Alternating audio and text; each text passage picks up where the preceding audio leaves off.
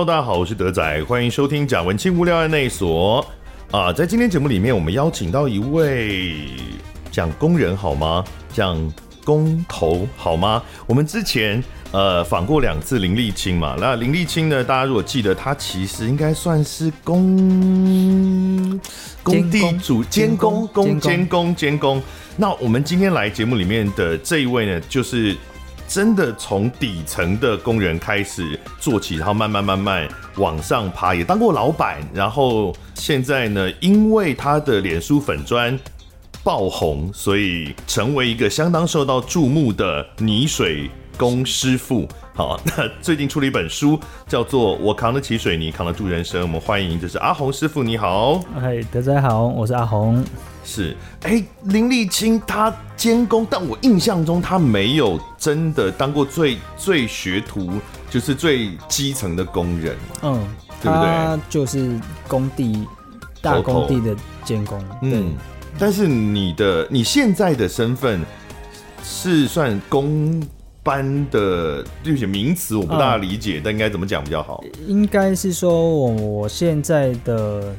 我自诩啦，我自自己还是把自己定位成师傅，哦、我应该是工地的师傅。工地的师傅就是所谓呃施工中的师傅。嗯，那那当然我我自己有在承接案案子，嗯、所以也要称我是老板，好像也可以。可是我只是一个泥做的统包。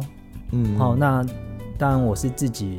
会下去做的，嗯，可不可以说明一下这些角色？因为在您的书里面也有提到，你曾经做过所谓老板，是不用自己下去做，嗯的，就是的角色。对对，就是说你当你只负责接案的时候，嗯，那你可能就必须要有很多师傅来帮忙你，嗯，可是你要去顾品质，要去 handle 所有的施工案子，嗯，哦，然后还有施工细节，嗯，那你只能盯住。案场你没办法自己下去做，嗯，对，就就是你负责接案，接案完之后再来找师傅来帮忙。可是你现在也有接案啊？我现在有接案，可是就没有接那么大量。就是比如说，如果是当那一种以前的那种老板，嗯，就是他可能同时接了好几个案子，所以他不可能在其中的某一个工地实际在施工嘛，因为他如果在某一个工地施工，他就没办法去看。其他的工地这样。没办法去 follow 到其他案子的进度，嗯，跟过程，应该是说我当初接大量案子的时候，下面可能有二十个师傅，嗯，那现在可能只剩四到五个，嗯，对。那你现在是基本上就是接一个接一个接一个这样子吗？我当然是希望 case by case，嗯，哦，就是一个一个做，可是因为还是得赚钱，还是得赚钱，真的很现实，所以你可能。在顾品质跟追求经济层面来说，嗯、哦，我们可以的情况下，就是呃，可能同时间会有两个至三个案子，嗯、就就极限了。所以工地当当有案子在施工中，那同时两个案子，可能之后的案子就要用预排，嗯，排队的方式啊。其实对于一般的听众来说，在工地工作的师傅的生活是有一点点遥远。比如说像林立清，他是因为当了作家才被看到，是，不然他作为一个监工，其实也没有人会认识他哦。他因为他有一个跨界的身份嘛。那阿红师傅其实也是类似的状况，呃，也是因为你，你真的被看到，是因为粉砖，因为粉砖一开始他还是这个泥做的工作的内容比较商业，是这时候就被看到了，还是后来开始做艺术创作？因为阿红师傅有做。用水泥作为媒材的艺术创作，然后也有开班授课嘛？那那个部分也被很多人分享。嗯，是你你之所以被普罗大众看见，是到底是哪一个转捩点？呃，我自己粉砖其实经营十年了。哦，对，十年了。那一开始是以以 push 我是泥做师傅，嗯、我会水泥这这一个出发点去。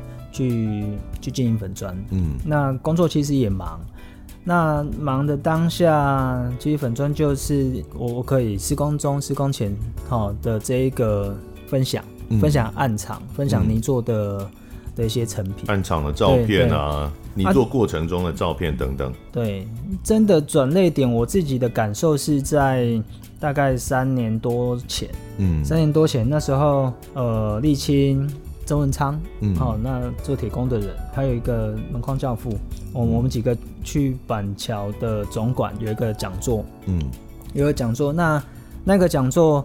认识的这些人，让我跟我聊天，嗯，那我觉得说，哎、欸，我是不是有有出书的机会？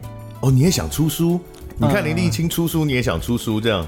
呃，其实这个这贵人还是昌哥曾文昌，哈、嗯，昌昌哥他还是有跟我说，哎、欸，亚鸿，你的粉丝有写很多东西，那我觉得回想还不错。哦，那时候粉砖已经经营了很多年了，很多年了。可是那时候我记得印象中也一万个赞左右。刚刚、OK 啊、破万是刚破万，那呃认识他们之后，我会我发现说，哎、欸，其实工匠师傅有不同的层面呐。嗯，好、哦，呃，那我我觉得我的粉砖可以不要这么商业。嗯，我我觉得我可以聊一些大家不知道我们做工做工师傅的的心理层面、家家庭层面，嗯，或者是说我想要。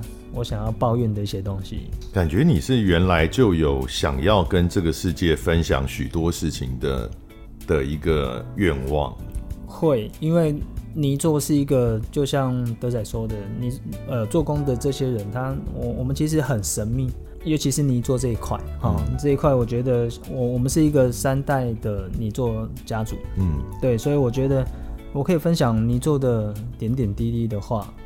那我我想可以做看看。是，现在阿红师傅的粉砖九点二万个赞跟十四万的追踪者。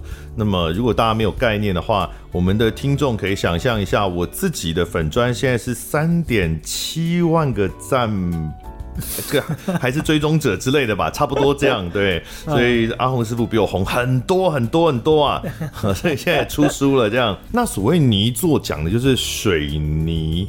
你的书就叫水泥工嘛，对不对？水泥工，水泥工，就是水泥工，对，粉砖就水泥工三个字，这样仿佛代言了全国的水泥工。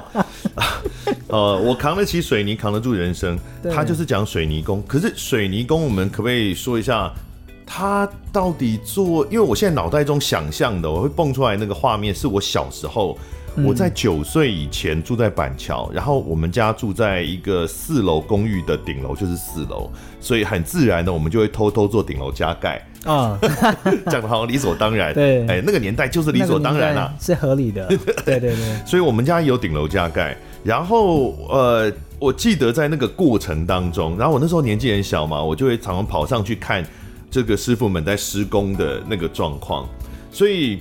您的书里面有一直提到那个慢刀，嗯，其实我就抹抹刀，抹刀。其实我看到这个词，我其实不知道它的是什么，然后我就去 Google 慢刀。哦，我来起这样，就是其实是很常见。对，然后我对那个它就是一个有点像熨斗啊，怎么讲？对对对对，的一个一个铁底部是平的，对对对，就是它可以拿那个平的那个那一面去抹那个水泥嘛，对，去整平。对，其实很像蛋糕刀啦，对不对？做现在做翻糖的也都会用那个，它的 king size 的画刀也 OK。是，对。让我看到那个刀是很小的时候，就刚刚讲的，可能七八岁的时候就看到师傅们在工作，就看他们在弄砖头，然后中间呢有水泥，然后抹抹来抹去。那是我对于这个泥做工作的第一印象，大概想象是那样。对。可是现实中的泥做师傅，他你们的工作流程跟实际做的内容是什么？泥作其实包含的范围又很广，嗯，它它有砌砖、红砖，哈、嗯，红砖墙。那砌砖完之后，就像德仔说的，瓦德要抹墙，要整平，哦、嗯，砂浆要整平。就是红砖先，红砖是怎样？比如说砌，呃、一般来说先砌一排，嗯、然后上面会抹一层，然后再砌一排，一再抹一层，这样。对，就是红砖的砌作，嗯，它真啊，红砖墙就是隔间，哈、嗯，这个隔间砌完之后呢，可能就是再来。我们要用水泥沙去整平我们的红砖，嗯，好、哦、去包覆红砖，哦，就看不到那个砖了。对，我们台语讲抹壁，抹壁，对，抹壁。那抹壁就是粉光，啊，洗压给，哦，嗯、然后粉光完之后，再来又又拆为可能贴瓷砖，哦，贴瓷砖又有分贴墙壁跟贴地上，嗯，哦，就壁砖、壁针跟地针，嗯，对，光是泥作。随随便便就四个，那再来，但敏石子啊，嗯，好，敏石子是什么？冰结啊，我们常常看到一些长上坡道、斜坡，会有一些石头。有没有？那种石头的地，然后一颗一颗很明显的？那那个字敏啊，那个我们洗，呃，喜跟敏，他们它它其实完成面都是一样的东西，嗯，只不过是用不同方式完成这个完成面，一个是用擦的，嗯，我们称为用命的，用敏的，那另外一种是说用洗的，洗石子把石头洗出来。那两个的 final 完成品都一模一样。好，其实到这里已经进入我开始听不懂的这个领域，有点专，所以很多人对泥塑不是很懂啊。嗯，对啊。呃，其实蛮多的，不只是单纯在红砖，因为像我刚刚的我的想象就是只有在砌砖的那个部分呐、啊。对。但除了那个之外，其实还有很多的领域都是泥做要做的事情。对。好，那如果泥做做的不好哦，就是我们找了一个不专业的泥做，或是嗯呃一直杀价，导致人家呃无法顾及品质，嗯、呃做的不好会怎么样？嗯，讲一个比较严重的就是漏水啊，漏水是因为泥做的问题啊。漏水当然就是就是，那你的水为什么会有问题？你有可能你的地砖的排水没有做好，嗯，哦，防水没有做好。比如说我这个顶楼，如果屋顶漏水的话，有可能是我顶楼的那个地板在做的时候没做好，这样。对，呃，以常理来说，就是我们的地砖如果要做浴室。嗯，一定是要有坡度嘛，排水坡度、啊、下坠哈。嗯、那你的排水如果有做好，嗯，水其实是会排在排水洞里面，嗯，它就不会不会渗到你的水泥沙下那一层，嗯，那水泥沙那一层如果长期闷久，水汽闷久了，你你你就可能有壁癌，嗯，对不对哈？就有一些我们常说的壁癌，嗯，那这些壁癌都是水汽引起的，嗯，啊，再严重一点就是往下漏。嗯，对，所以最严重的就是漏水啊。嗯，那你漏水一定敲掉重做嘛。那当然还有啊，还有一些工法贴瓷砖，有时候我们常听社会新闻，不是有一些捧供吗？嗯，对不对？瓷砖翘起来啊，是。对，那外外墙的瓷砖掉落，嗯、哦，这些都是可能施工品质的问题会造成的。嗯，就是说我们以前呢、啊，常常不容易理解。师傅们的专业在哪里？我觉得其实可能有部分的传统的师傅也有一点这样的想法。其实我自己有一个朋友是做水电的，是，因为我以前有请他帮我处理一些就是家里的一些呃水啊什么的问题，嗯，但是他常常就会讲啊，这个就这样弄一弄就好了啊，嗯，你比如说他，我说这个你以前有做过吗？啊，没有，啊，这个很简单啊，这样这样弄弄就好了。所以有的时候我觉得。以前的人也很容易就会觉得说啊，这些师傅他就是出出活嘛，嗯、啊，我北跟走啊，那个其实都很简单。对。啊，你要愿意做就会做，就是无法理解那个专业度在哪里。对，这个这个、其实就是阿红说的啦，这个就是有做就好啊，嗯，啊，有做就好，跟做好是两两码事。要我我我自己是认为说，我要做自己的专业，我要么就做好，嗯，啊，要么就不要做。那其实很多师傅是认为说，啊，反正呃社会观感对我们不是很好。第一，嗯、第二是说，哎、欸，我觉得我这样做，我我探不起啊。哦，我我做的很好，很慢，可是我就赚不到钱。那台湾的社会好像也不只是师傅们，比如说设计师也是啊，就是人家会讲说，啊，这个不就放大缩小啊？这个画一画随便画画，为什么要那么多钱？嗯，常常听到这种案例嘛。是。是是，那做这个你做师傅，你有遇到？就是这种很不尊重你们专业的状况，感觉说啊，我付钱叫你来就是帮帮我做工啊呢？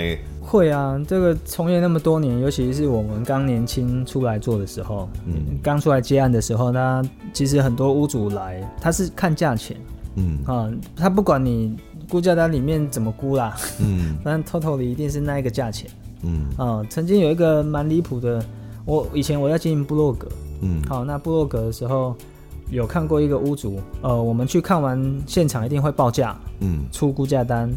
那第二次他再叫我去，我想说他应该是要找我们施工，哈、嗯，嗯，结果第二次去的时候，他的桌子排了十张估价单，十个厂商。啊、那这十个厂商由价钱高排到价钱低，哦，呃，我、嗯、我是第七张还第八张？哦，那已经算是相对低的，相对高，哦，相对高。那我是从最高往下排这样子。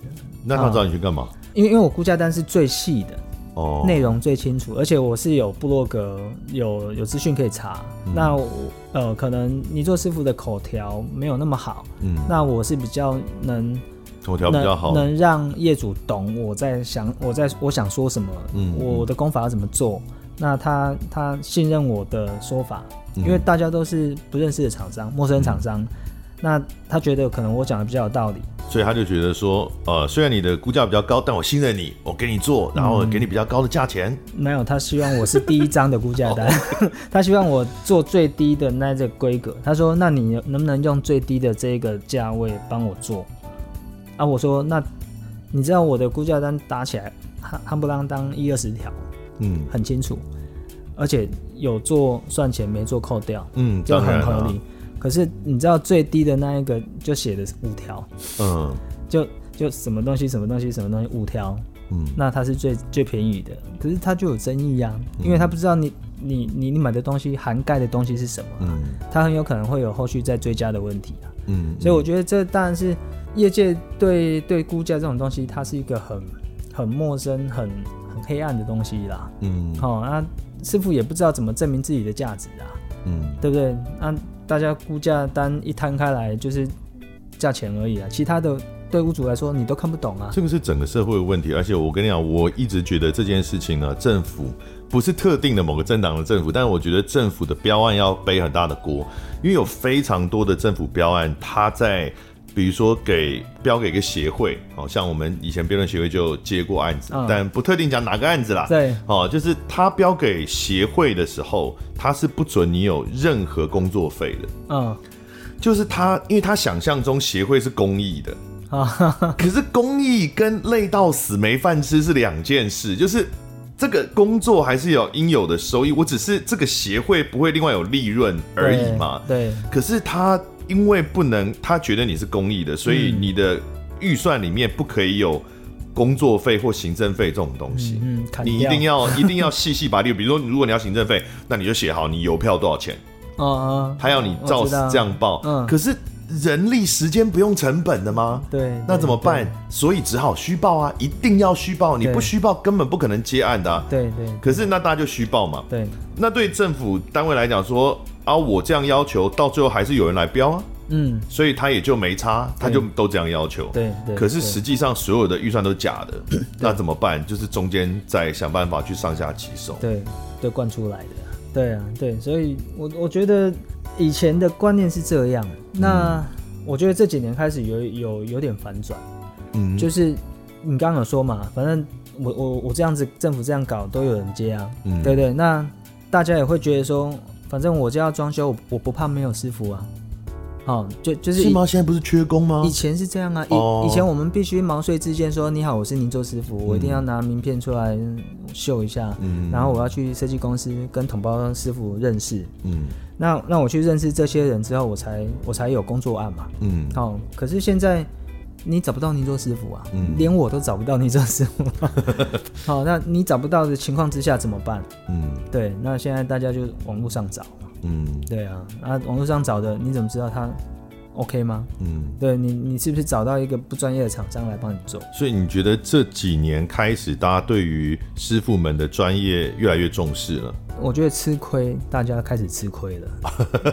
是。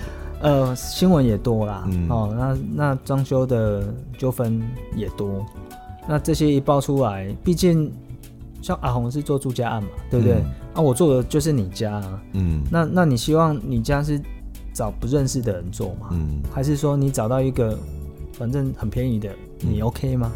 哎、嗯欸，那很恐怖哎，一旦漏水，你要处理。那不是三五年可能都不见得处理得好的事情，漏水都还有可能是把你事情做完才漏哦。嗯、你现在怕的是做到一半找不到人啊，嗯，或者是做到一半你根本就觉得他不行。我的粉砖曾经有好几个屋主是打电话打电话来是哭着，嗯，哭着跟我讲，他做到一半，我他不知道怎么办，嗯，钱也给了很多了，嗯，那嗯他就转了很多照片给我看，嗯，哦，然后。看了一些很惨不忍睹的照片，就真的是不合格的师傅们。对，嗯，可是他不知道怎么跟他讲。我说他屋主都会问我说：“阿勇师傅这样做合理吗？”嗯，那我说 这个没有合不合理啊，嗯、也没有价钱高低的问题。嗯，因为这是你情我愿嘛，嗯、对不对？你找到一个厂商估价，你愿意了，他就来做。嗯，那你不知道他他是不是 OK 的厂商啊？嗯，对啊，这没有任何机关，没有任何证照可以证明我的功夫好。不是，那怎么办？那那一般消费者他真的没有能力判断啊，怎么办？所以他们现在有可能，他们就会找一些比较大的设计厂商、设计公司。嗯因为毕竟设计公司有个口碑嘛，嗯，他也他也怕他算是有一个品牌在，嗯嗯，在 back 在后面，好，那屋对屋主来说就是买一个保险，嗯，所以这几年的呃，以泥做师傅来讲的收入有变高吗？你说因为现在缺嘛，大家缺，理论上缺工的话，我觉得需应该会变高啊。我觉得有有微调上来一点，嗯，可是。没有到很明显的原因，有一个乱象是，所有的现在找不到泥做师傅，可是找得到泥做老板，嗯、就是会一点皮毛的，他就他就上网，他就、嗯、他就上社团，嗯，他就打广告，嗯，那你找到的他有可能不是那么专业的你做厂商，嗯，那他他怎么接案？他一定是便宜嘛，他因为他不够专业啊，他不够专业，他。评估不到所有的事情始末啊！可是他便宜的话，师傅们拿的也会变少，不是吗？所以他找不到好师傅哦。对，我觉得这个环环相扣了。当他价钱拿不到，拿不到那么高的，他他是用竞价的方式去承接案子的话，嗯，那呃，好的师傅，他们工作量其实现在好的师傅大家都要排队啦。我觉得这是一我我想要上跟大家分享的是。好师傅现在不是你要找就找得到，嗯，那个有点像在找老婆。其实我觉得这是好事，因为这代表你做师傅的那个专业的评价被被拉出来了，就是高低好坏评价有被拉出来，所以他才会对价。好的师傅对到一个比较高的价钱嘛，那可能真的没有那么好的师傅，他就是比较低的价钱。因为如果大家都一样，代表对外界来看，啊，就是不管你好不好，我觉得你们价值都是一样的。对对，现在反而是已经很明确，就是我知道一个好师傅他值得比较高的价钱。对对，我我但是希望是这样，像像我们自己发给师傅的的工资就会相对的好很多。嗯、现在跟我跟我做的师傅都还是比阿红还资深呢、啊，嗯、哦，都还是有五五五六十岁的师傅还在帮忙，从、嗯、以前帮忙到现在、啊。嗯，那我我当然是希望在他们退休前几年，嗯、能让他们领到更高的。薪资，嗯，那那我像我这几年在做的一些，不管是对工匠的翻转形象啊，我希望让他们感受到说，哎、欸，这刚 M 是从卡扎内啦。以泥作师傅来说，目前市场上最高价跟最低价，大概它的这个日薪落在哪里？你如果纯粹用工资来算的话，嗯，但中南部都还有两千五。的哦，最低的，的日薪，嗯，好，那北部我觉得三千、三千五这个都会变基本的。嗯，现在，那有些师傅能力比较好的，他老板愿意让利，嗯，他可能赚是四千五、五千，我觉得这个都大有人在。哦，五千的也也常见。我觉得。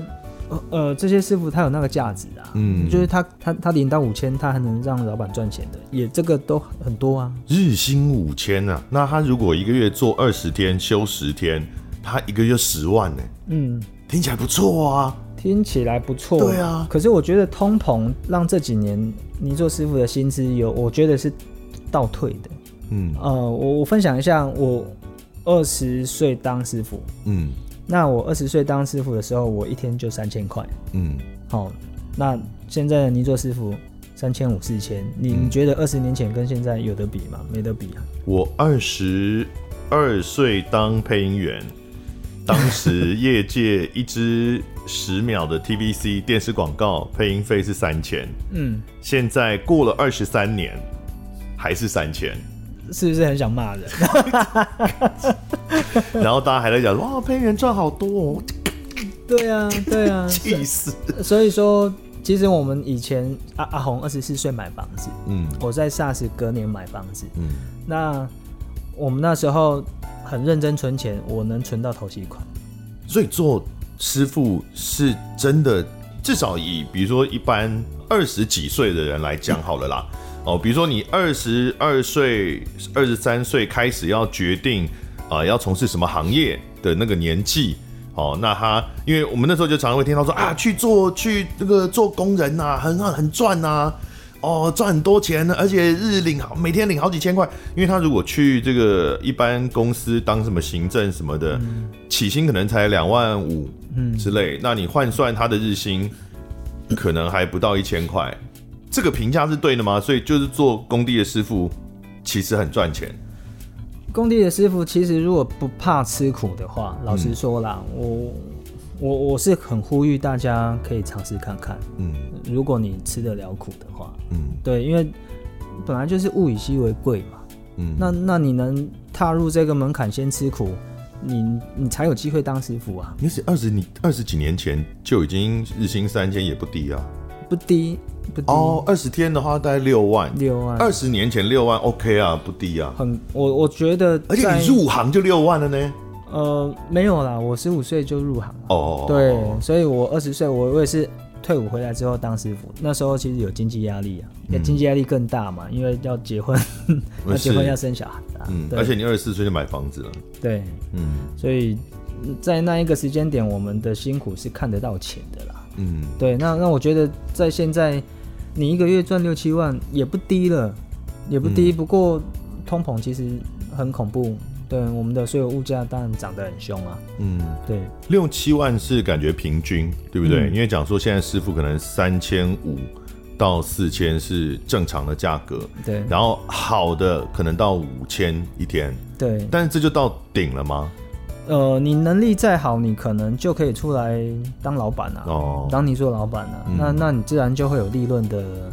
利润的的这个收入嘛，嗯，好啊。不过当老板他就有呃风险承担啦，是你没做好还是得要有责任保护啦，嗯，对，无贺无败啊，嗯，对，所以其实也是有这个畅通的升迁管道啊，呃，做头给酒喝啊，就是如果真的要的话啦。所以其实很多人为什么我刚刚说会有乱象，是大家都想出来这套 game，嗯，就是你还不是师傅的格的时候，你已经出来网络上接案了，嗯。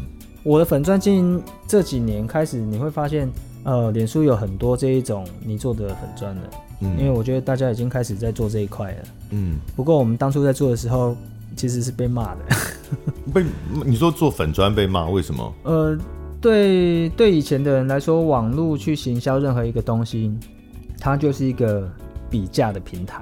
哦，对，就是蛮多东西比价啦。嗯，哦，啊你，你你对下来不好啦，你还是把你的本分做好，把你的口碑过好，还要紧啦。哦，感觉你把价格晒出来，对其他人会有压力。就是，比如说他开一个价钱，客户可能会说，哎、欸，可是我看那个阿红那个粉专，他他说他那个价钱，感觉哦，跟你这个怎么样，是高还是低？这样，就是。大家会刚开始对网络来说，就会把它认为这是一个商品，是比价的平台。嗯，对，以前是这样子的。那当然，我觉得这这几年，其实你如果网络上看各式的粉砖已经出现了，不是只有我有粉砖了，你做很多粉砖了。而且你的粉砖里面，我们刚刚有提到，就是这几年是这几年吗？你开始跨入一个艺术创作的领域。嗯，但是一开始。你是有意识自己在做创作而被发掘，还是你当初根本没有想到这件事可能成为一种创作？嗯，这也算是阴错阳差。好，不过、不过是我我们自己在暗场都有在做这一种水泥画面的呈现的啦。好，那我我刚刚阿德有说到，我我们有一支抹刀，嗯，哦，它有一个抹的一个画面，嗯，那这个抹的画面。我们也有跟日本师傅啊，然后从我们年轻跟着台湾师傅这样子学，都有一些想法。就是以前这件事情有被当成一个创艺术创作吗？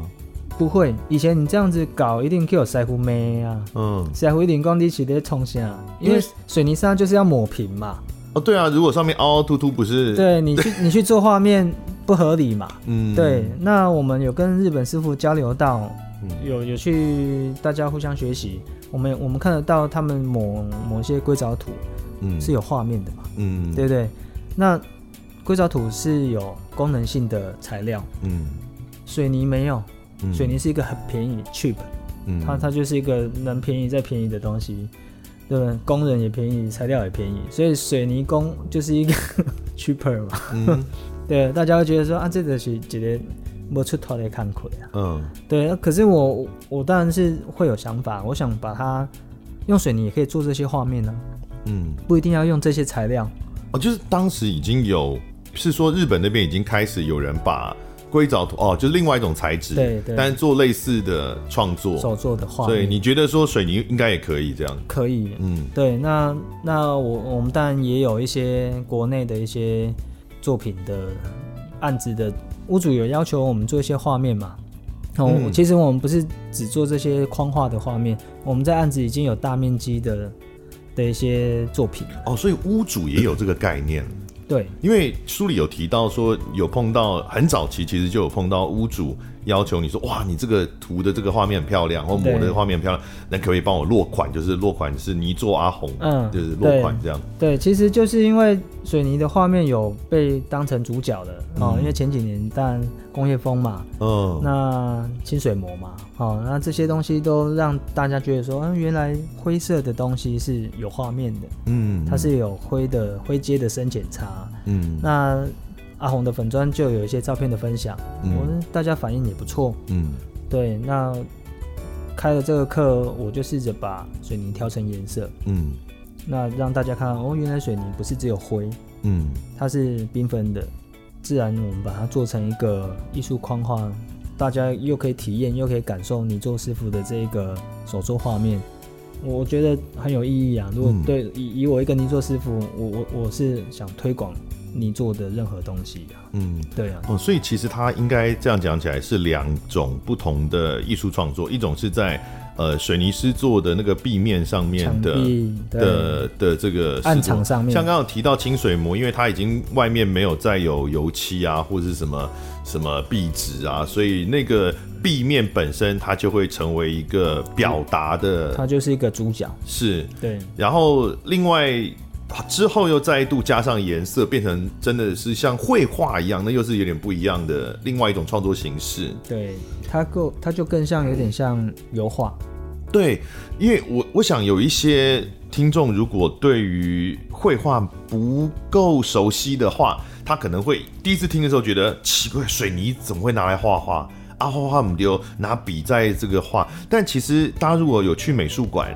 那个，即使你是用笔在画的时候啊，不同的材质的，包含颜料也好啦，那个画布也好啦，它其实画并不是，我觉得并不是像我们小时候在美术课本上面看到，就是因为 涂鸦，大部分的人可能没有真的去接近绘画的话，我们的印象都停留在美术课本里面的那个，对，它都是印印刷出来的，都平平的嘛，对，涂鸦的绘画，对对，就是都平平的。可是真实的绘画，它其实是立体的。对，它其实它的颜料、它的材质，它是一个立体的，不管是视觉或当然可能不能摸，但它应该有一个媒介的那个材质的质感。它是堆叠的，对，有层次的。所以水泥当然就是它就是立体的，对，它有那个线条啊的高低起伏啊，对，有一些手作的创意，是对，就每个很独特啦。哎，那你有卖出去这些画吗？哎，有收藏者。哎，那这样的话，这也会提升你在接泥做案子。如果那个屋主他说我这一面墙我就希望有一个创作，他可能必须要另外付一笔钱来请你在这面墙上创作，就不单纯是泥做的价格嘞。对，其实有有有案例啊，有啊，我们其实有帮好多屋主做主题墙，就是我可能在你家做一个，呃，屋主也不知道要怎么跟我设定我要怎么做，嗯，他他就是希望我我去创作一面墙。那这面墙可能就希望我做完可以落款，这样哦。哎、欸，那这个有其他的泥作师傅想要跟你学吗？因为他如果没有原先没有这个创作的经验的话，嗯，他就算泥作很专业，他也不见得能够创作出很漂亮的，比如说一整面墙这样。呃，当然课程有泥作师傅来来体验啦。嗯，好，我那个创作课程有泥作师傅来体验。不过我觉得。我们泥做的工艺跟这个创作它是两码事，嗯，对，它是两码事，它它是它是另外一个画面的呈现。嗯嗯、我们基础工程的泥做，它是一个很稳固、很牢固的东西，嗯，我们要把它做好、做扎实、做做漂亮。阿红的这个水泥创作，它算是一个完成面，它它是一个主角。嗯，我觉得它不是每一个泥做师傅都能做。嗯，不过它有可能是一个素人能能去学习的东西。嗯，能去体验，甚至能自己。嗯，我的课程已经开了三年。嗯，那每一堂课都几乎都是满。嗯，都都是爆满。那这些创作的人来，他是做一幅水泥画回家 deco 去去布置，嗯，对，所以他们会觉得说，哎、欸，很很很特别，嗯，那自己可以做一个艺术品。那一开始的时候，你是怎么觉得自己能够做艺术创作这件事？没有啦，没有，真 的没有想过自己能做这个事情。所以一开始真的就是乱画这样，呃，乱涂。我我，喜欢做那个画面。嗯，对，我喜欢做那个画面。那当然，我自己会，我我有去学绘画课哦，真的有去学、哦，我有去学油画。这是在被要求落款之前就有先去学了。呃，我对原来的兴趣就有兴趣啦。我我我我一开始我就想把泥做这一块，然后做画面出来。哦，所以是这样才去学。那所以这件事其实并不是那么的无心插柳柳成荫。对，其实是你有意识的觉得。水泥应该可以拿来作为这个创作媒介，然后你有意识的尝试创作，然后也去学了相关的可能知识或技法，再应用到这个泥作上面。我有去学，因为我想要知道怎么编辑我我想要做的画面。嗯，对。那当然，水泥的创作它是一个很随性的东西。嗯，对它，它不是说我我今天想看了一张图，我想要完成它就能画出那种东西，因为。呃，德仔应该有看我们的画是用一支抹刀画。嗯嗯，我我我们不是去雕，嗯、我们去我们很，它算是一个很很很随性的艺术创作。嗯，好，不过它它就能在你在画的当下去感受任何一个画面的呈现。嗯，呃，我我因为创作这个课程有认识认认识了几个艺术家。嗯，那艺术家其实他会他会跟我们聊，他会跟阿他曾经跟阿红聊说。你看这幅画，你你有什么感想？嗯、那老实说，我那时候一头雾水。嗯，他就艺术家说，你你你可以感，你可以心进去那边，然后边做边画，边做边画。边做边画是什么意思？就是你在做的当下去感受你的每一个画面，嗯，然后去体验，说我接下来想要有什么那个心理层面的。流动，哎呦，对，好深，好，这个也是我听不懂的领域了，好深，所以，我我我有试着说，在做之前，我先预想我自己的心态，嗯、我会抓住自己的心态，然后才去做这幅画，嗯、而不是抓住我想要完成的画面，嗯，对，但但这个东西，对阿红来说是兴趣。嗯，对，所以这个其实是完全支线任务了啦。这个就不是一个，就是如果你想当一个呃泥做师傅，或我们讲偷水塞、偷水塞，你做一个土水师傅是不不一定要修这个点这个技能树，这是 这是完全是一个对你个人的这个兴趣支线这样。对，那我们回到泥作师傅这边哦，嗯，刚刚有提到说，呃，其实现在啊，在台湾的泥作师傅的待遇跟大家看待的眼光已经可以慢慢开始去能够判断说，有一些比较专业的，我们会更尊重他，给他更多的这个费用。然后有一些可能啊、比较没有那么专业的，然后他可能费用也比较低哦，开始呃有这个对于专泥作师傅的专业性的判断了。那在书里面，其实您不断的在提职人精神这件事情哦，就是我们怎么提升台湾的泥作师傅的职人精神。那一方面是提升大家整体的施作品质。那同时，从外界的角度，也会对于这个职业或者这个职业所产出的这些成品，会呃工作的成果，会觉得它价值更高。你以你的理解，其他国家，比如说书里面有提到日本，然后因为你有去香港演讲，可能也有分享交流一些，比如香港啊或者其他地方的。师傅们的这个他们在社会上的状态，对其他的地方的师傅们是如何被看待的？嗯，老实说，像阿红有去过香港分享我们的泥作嘛，哈、嗯，那我其实我们有看到国外的这个，譬如说香港师傅啊、大陆师傅他们的施工品质，嗯，哦，那台湾师傅还是比较厉害。老实说，好、哦，台湾师傅，呃，我们台湾师傅跟日本比较像。嗯，不过我觉得台湾师傅更厉害的一点是，台湾师傅的头脑比较清楚。嗯，他他不会这么自私的 SOP。好，他他他我我们其实台湾师傅在工地都会用依每个工地的现况去微调施工内容。嗯，好，那日本师傅比较不会。日本师傅他会他他会有 SOP 嘛，他会有 Step One，他的 Step One 步骤一到步骤四一定要走完。就日本师傅比较像柯文哲，他一定得走完，对，他得走完才，因为他职人，嗯，对他别他必须把每一个 millimeter 都做到很精准，嗯，那台湾师傅他。假掏假掏，哈，他他其实我我可以从一二三就跳到四，嗯，这是优点吗？呃，呃，他我觉得是优点，只不过说我们不能说偷工减料，应该是说很多步骤你你不用这么呆板的去完成它，嗯，不过你可以把东西可能会做得更好，嗯，对你就是可以 remix 别的功法进来，嗯，对我我觉得。呃，台湾师傅的职人精神应该是说从，从从做法，从外观形象，嗯，那从你自己的言语谈吐去慢慢改正啊。对，到底要怎么怎么样才能？就是想象中我们，呃，比如说以台湾人来讲，我们都很容易想象日本的那种匠人精神啊什么的，嗯、好像技术类的工作。在什么欧美国家好像也地位很高啊？什么？到底到底这要怎么建立啊？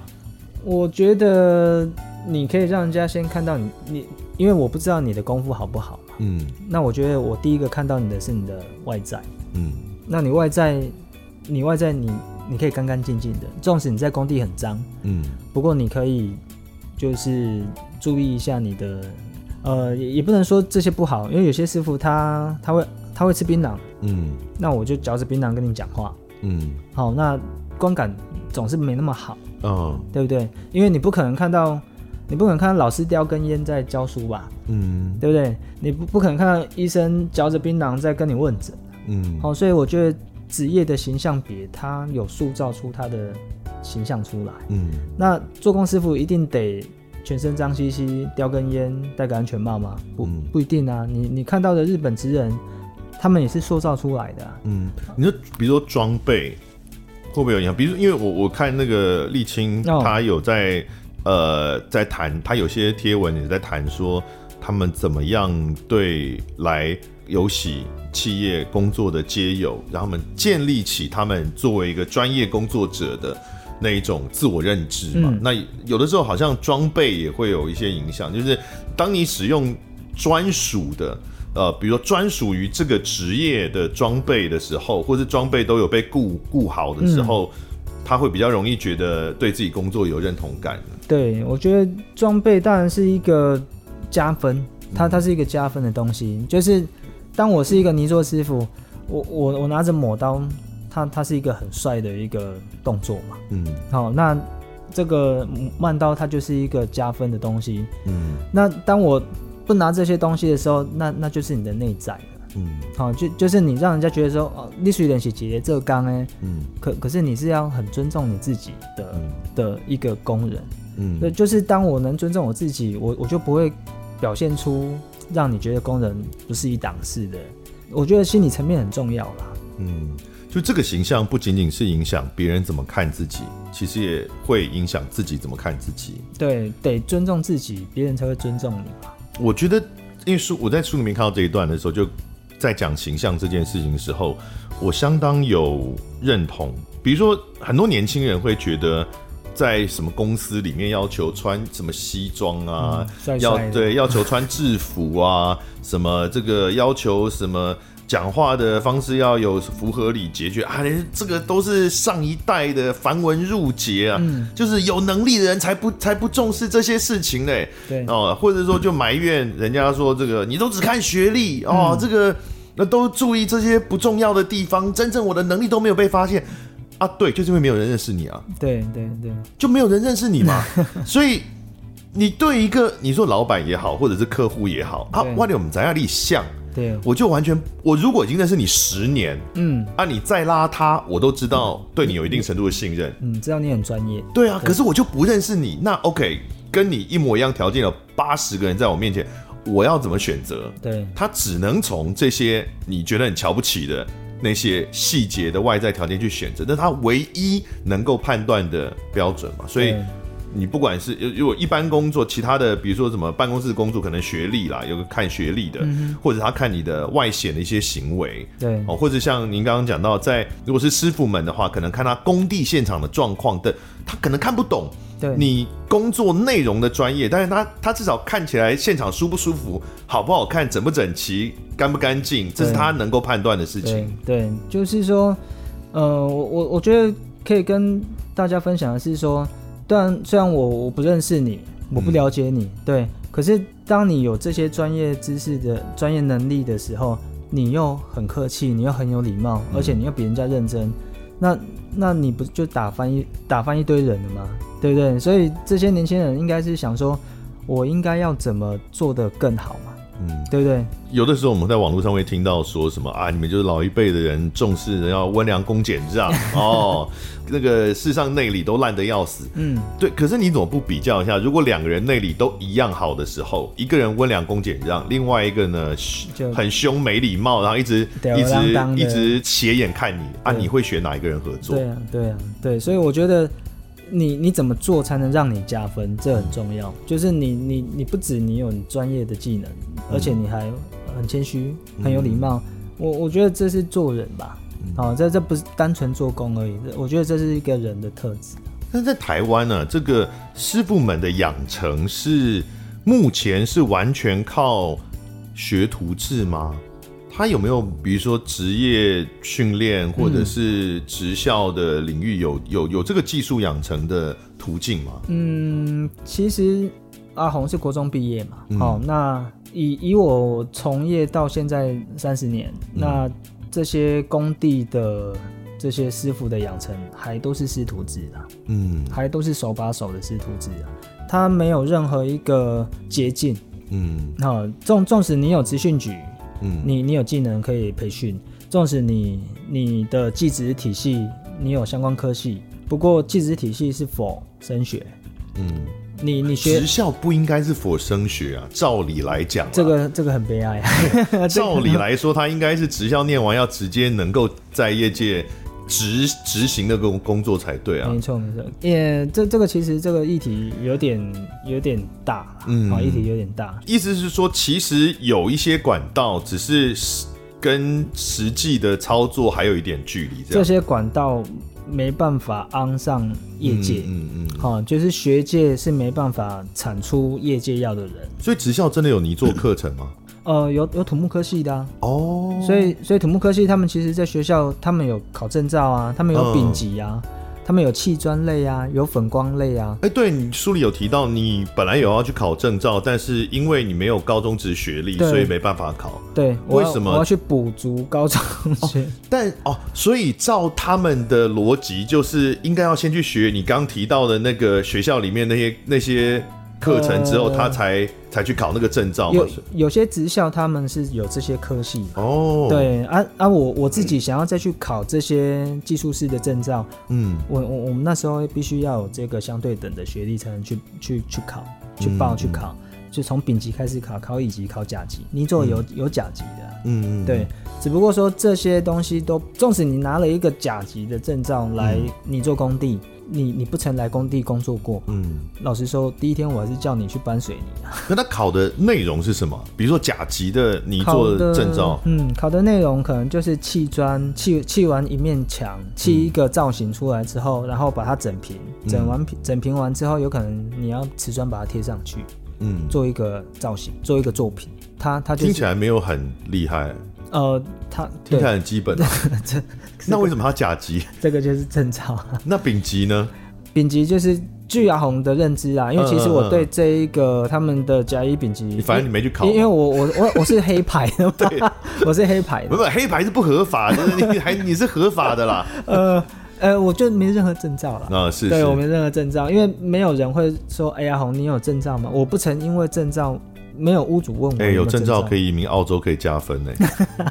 很多欧美国家认那个认认技术技术工师傅的证照，有证照，嗯，对。可是我我相信国外的这些证照制度是对的啦。如果等一下，如果甲级的师傅的证照也只是砌一面墙，他也没有要求说这个墙要特别难或特别专业的案例，是不是？那如果这样的话，听起来证照确实好像没有，嗯，因为砌面墙听起来不是一个，它其实也是有技术，因为因为砌砖跟抹墙跟贴瓷砖，它就是三个技能啊。对啦，但是听起来是所有的泥作师傅都会的技能啊。呃，不是吗？就是对业界来说，业界、呃、业界来看证，呃，他们考证照的这些作品。但他们其实有他们厉害的地方哦，就就因为这是两档是，一个是 for 证照要考证照的东西，所以可能他们还是有一些美嘎是特特别难的。阿红有去比赛过啊，嗯，我在这边讲一个笑话，我是第一届台中鲁班杯的选手，嗯，是。那台中市办那一次，我就毛遂自荐，我自己投作品丢丢从网路丢案丢案例。然后我是所有参赛者唯一一个没有证照的。嗯嗯。两天的一个比赛期间，我们必须做出一个东海教堂，台中的东海教堂。路思义教堂。对对对，嗯、那所有的作品大家都做出来了。嗯。阿红的作品躺在地上。啊？为什么？就是我没我我不是这个体系出来的，我不知道我是用业界的方式去做这个东西。嗯、那不是不是为了考试嘛？就就就我的管。我的思维跟考试的这一个是冲突的，业界的东西是冲突的。就他们学的才有办法做出路思义教堂，是这样吗？呃，我我的是一个缩小版的？我的教堂是躺在地上，就是我的墙砌上来之后，我是没办法，我我我是来不及抹墙。哦，对我来说，我是一个很大的打击，嗯、因为所有的选手都完成作品了，我的作品是我是我是唯一一个作品躺在地上的。OK，那他们一定有。至少在那个考试当中，他们相对于你一定有其他的一些特殊的技术，导致他们做得完，你做不完。对，他们的工具不一样哦，他们的工具不一样，因为他们全部都知道，当这个作品出来之后，他们有考过试嘛。嗯嗯。那我拿的东西就跟他们完全不一样，所以所有的裁判长嗯都跑来我旁边看我。嗯，我记得高音啊，冲上，在血泪冲下。但是他们的这些技术在现场试做的现场。是有用的吗？有用的哦，对，有用的，对对，有用的。所以，呃，我我当然就震撼教育，很好笑。哦，所以是说，其实有念还是有用，只是说不是说念了就直接可以变成师傅。对对对。但是他还是有有用的内容啦，不不是说真的念的都是废。你比赛是 OK 的。我们这样比较好了，有两个人，一个人是有念过的啊，一个是没有念过，他们都同样吃苦耐劳，同样从头开始学。那有念过的那个人，他念的东西对他会有帮助，会有帮助，因、嗯、因为你你还是有先学到技能，嗯，那那你没有念过的人，你得从基基本功开始学，嗯，对，所以一样，你这还是加分嘛，嗯、对不对？你你就已经会这些，知道这些技能的基本款了嘛，嗯、入门款了，那你你又能吃苦。那肯定一定比人家好哦，只是说不能够，有些人也许是他念念过之后，他就觉得啊，我就已经会了，对，哦，所以我就不愿意从头开始走一遍这样子。我觉得这个潜实力很重要啦，嗯、就就是你你还是得技术养成，体力养成，嗯，你才有办法从最低层然后做上来啊。嗯，因为我一直在想一件事情，就是我们都知道台湾缺工哦，技术。的技术工人、技术师傅都很缺，不只是泥做这一块，嗯、其实各方面，其实基本上只要是需要一点动手去做的技术、呃，有技能的，对啊，都缺啦，在台湾都缺。都缺。那当然很大的问题就是，我们的不要说年轻一代，应该从我这一代就已经是这样，就大家都想坐办公室，嗯，哦，大家都想要吹冷气坐办公室，或是。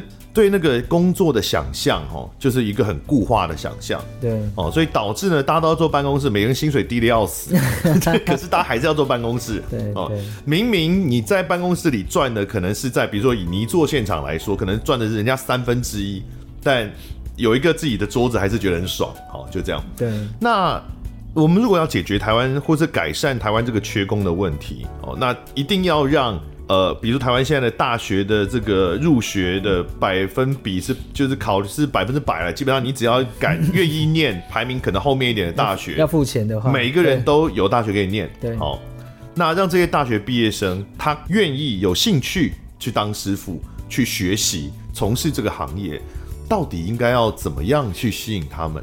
我觉得是教育呢，就是说，因为这个行业很苦。嗯、哦，他你你得对吃苦有一定程度的的接受啊。好、哦，那家长得要让小孩能吃苦。嗯，对我这个吃苦指的是身体上面的辛苦吗？身体跟心理层面都有，因为工地其实我我们刚刚有说师徒制嘛。哦，你你你跟着师傅学学技能，你你势必得会有一些人跟人的、呃、的相处的琢磨嘛。这几年有感觉年轻人还是不多吗？挺惨的，有时候挺惨，应该很很很很恐怖。嗯，哦，就是我我叔有说嘛，我嗯、呃、跟我同年纪相仿的人，嗯，哦，阿红六十九年次，那是我我遇到的学徒不会超过五个。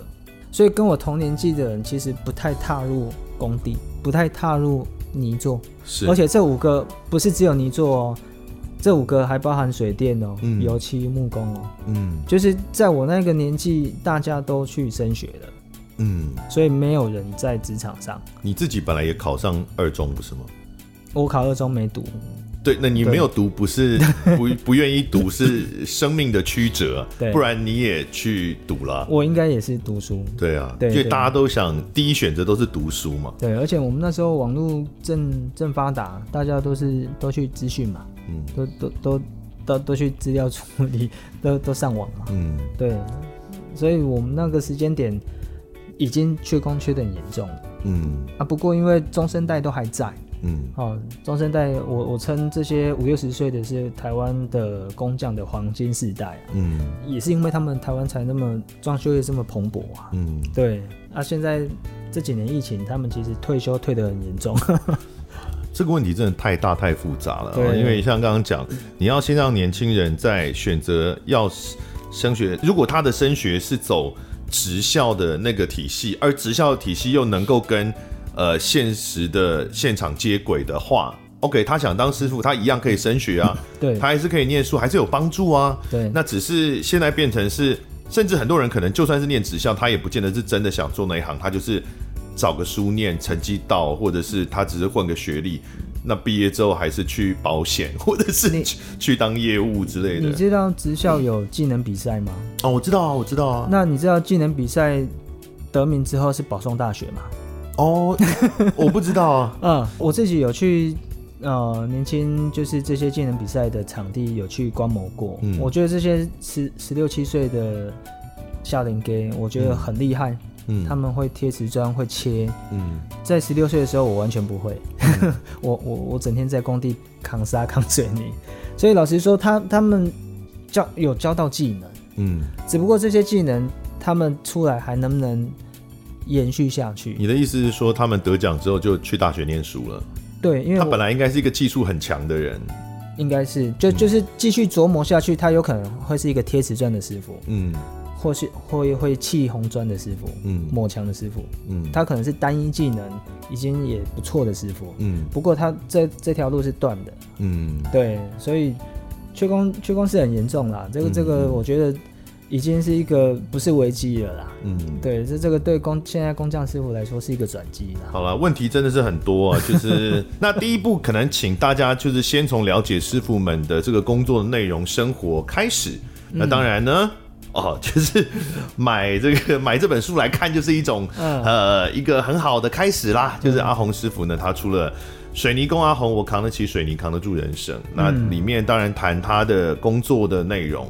然后谈他的这个，也谈家庭，对，哦，也谈你为什么会走上这条路，都记录在里面了，对，所以大家可以来看一看，然后了解一下，到底师傅们的生活跟你原来想象中的或原来理解到的是有多少的。落差，嗯，哦，应该是不太一样的，是。那当然也可以去看一下阿红师傅的粉砖，就叫水泥工啦。对，哎，很好，很好搜寻，很好搜寻。对，他是一个很红的这个粉砖，有十四万的 follower。因为我是阿红啊，取名字吧。好，冷笑话。行，对，好，谢谢阿红师傅，谢谢，谢谢德仔。感谢收听贾文清无料案内所。欢迎到脸书粉丝专业贾文清德仔留下你对节目的感想哦，下次见。